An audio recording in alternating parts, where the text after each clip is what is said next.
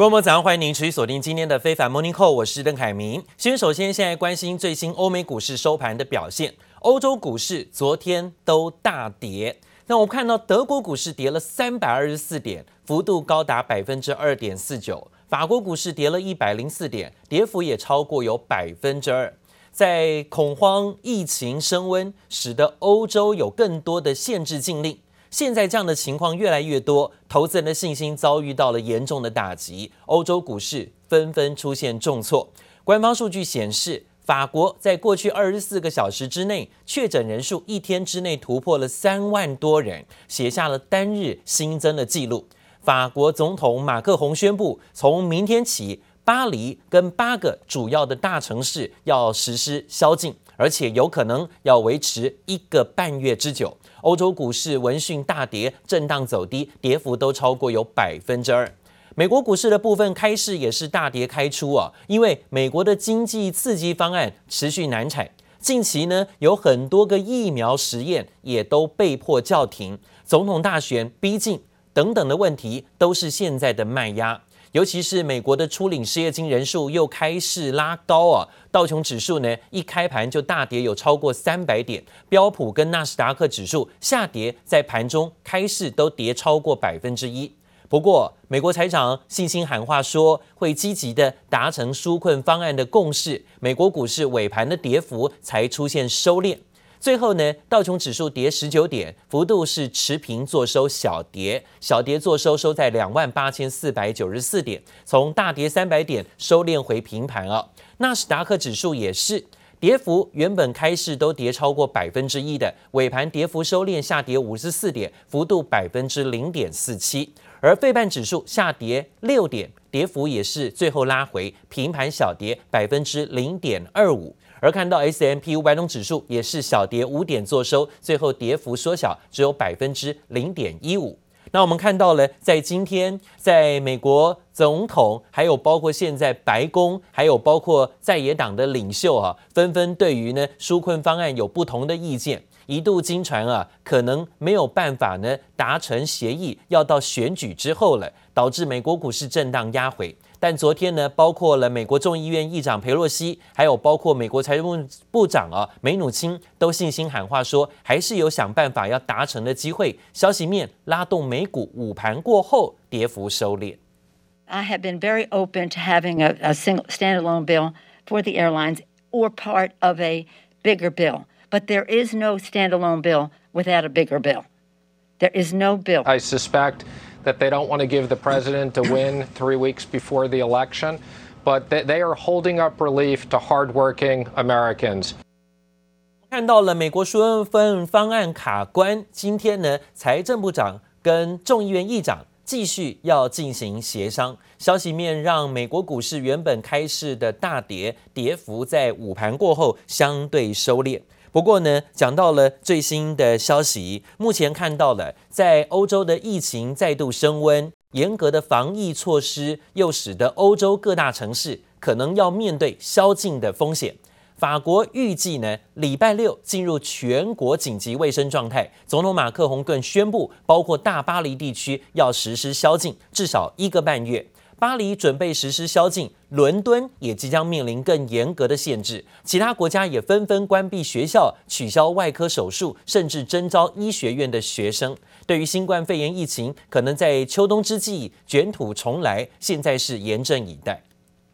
中国山东青岛市疫情复燃，隔了两个月再出现本土传染病例，检测人员全副武装挑灯夜战，因为当地政府周一下令五天内要完成九百万的大规模全民检测。青岛市委研究决定，青岛市卫生健康委党组书记、主任隋振华同志停职，接受进一步调查。青岛市胸科医院党委副书记、院长邓凯同志免职，接受进一步调查。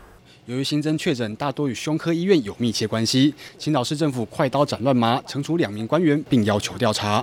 中国病毒专家吴尊友接受访问强调，初步判断这波疫情与十一黄金周没有直接关系，但还是担心疫情扩散。而欧洲法国的情况似乎更不妙。Un couvre-feu qui va s'appliquer à la région Île-de-France, où le virus, le virus circule très activement, et à plusieurs métropoles, à huit métropoles en plus de la région Île-de-France. 法国总统马克宏宣布，包括大巴黎地区在内，周六起开始实施宵禁。晚上九点过后没有证明不得出门，至少维持一个月，最多将持续到十二月一号。法国持续进入冬天，流感也蠢蠢欲动。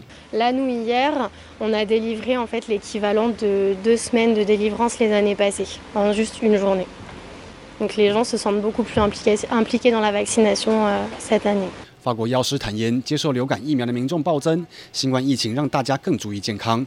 不过，各国更期待的是新冠疫苗研发。俄罗斯又宣布，第二款已经通过审查注册。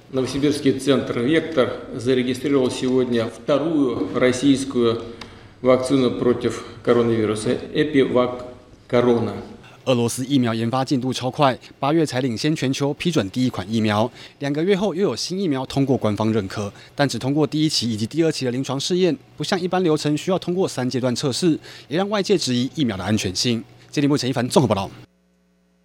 美国的选举现在倒数计时，但是呢，可以看到疫情却持续的加重冲击跟风险。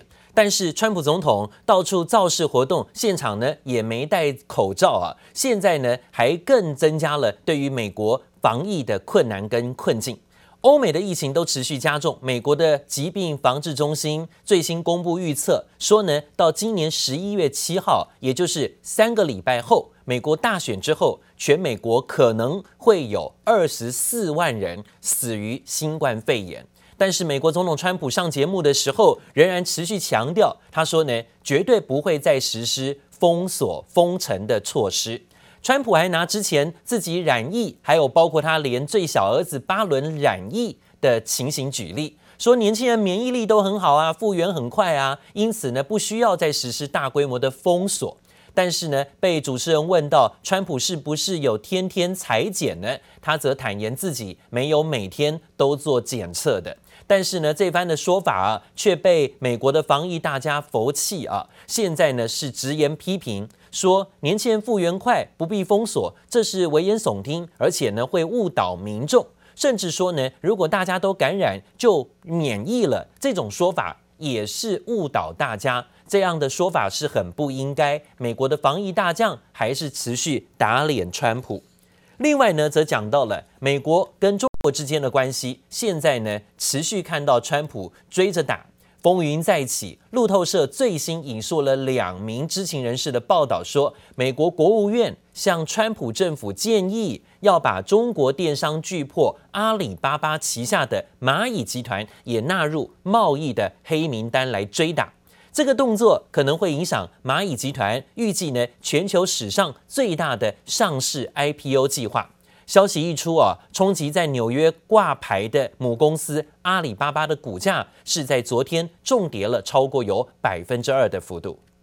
今天，杭州市政府与蚂蚁科技集团签订战略合作框架协议，蚂蚁集团全球总部正式落户杭州，加快打造全国数字经济第一城。才刚和中国政府风光合作，支付宝母公司蚂蚁集团却又传出坏消息。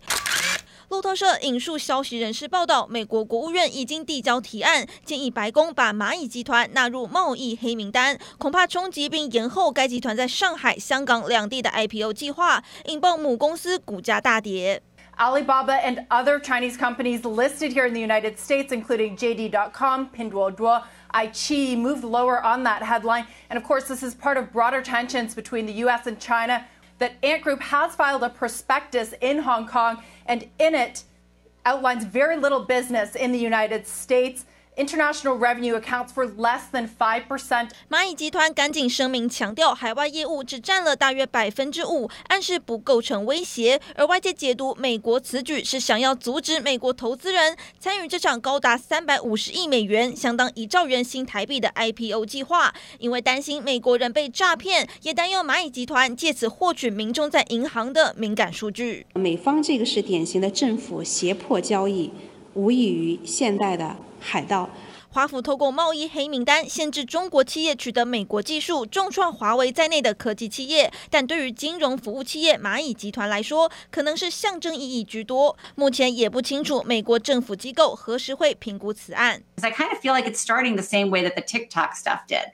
It all depends on A, if Trump gets reelected in the first place, because I don't think Joe Biden would be doing this, but who knows? And then B, even if Trump is reelected. It's all very unclear what, if anything, the, the course of action would be. 美国大选前夕，蚂蚁集团是否成为美中贸易战的祭品还很难说。不过，中国监管部门竟也在调查这次 IPO 是否有利益冲突，因为散户投资人可以购买五个投资蚂蚁 IPO 的中国共同基金。不过，蚂蚁集团旗下的支付宝却是唯一的第三方支付管道，完全排除了银行或券商，再替这场预计是史上最大的 IPO 计划增添风波。这也或者。吕佳涵综合报道：美国总统川普最新造势到北卡罗来纳州造势，在台上呢是持续紧咬对手民主党的总统候选人拜登，而且呢这次还咬到对手拜登的儿子杭特身上，说呢杭特跟中国企业的交易是背叛美国者，更再次指控说啊，如果票投给拜登，就是投给中国。拜登赢，中国就赢，这样的说法呢，企图啊，试图在竞选活动当中持续把拜登推向中国，当中国的同路人。How do you lose to a guy like this?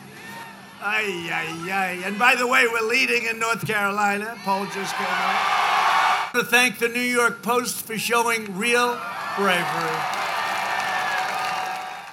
That Joe Biden has been blatantly lying about his involvement in his son's corrupt business dealings. Joe Biden is a corrupt politician, and he has been corrupt for many years, and everybody in Washington knew it. And just now, a little while ago, a news story shows up that Hunter made a deal with a wealthy Chinese business magnate for $10 million a year. If Biden is elected, the United States will be owned by China. But we don't have to worry about it because I can't believe.